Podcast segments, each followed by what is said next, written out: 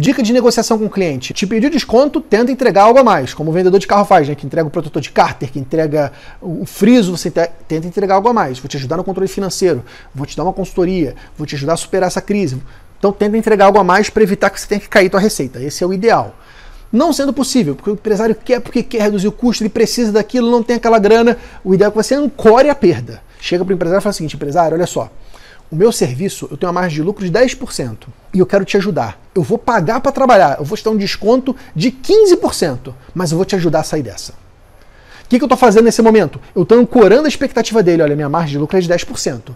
Daqui para baixo eu estou dando um prejuízo. Eu vou te dar 15%, olha, eu vou tomar prejuízo, mas eu vou te ajudar. Quando você ancora um valor na cabeça dele, ele se sente, ele se sente incomodado de te levar essa proposta de 50%. Agora, se você não ancora, o cara já vem com propostão, 70% mais baixo. E aí?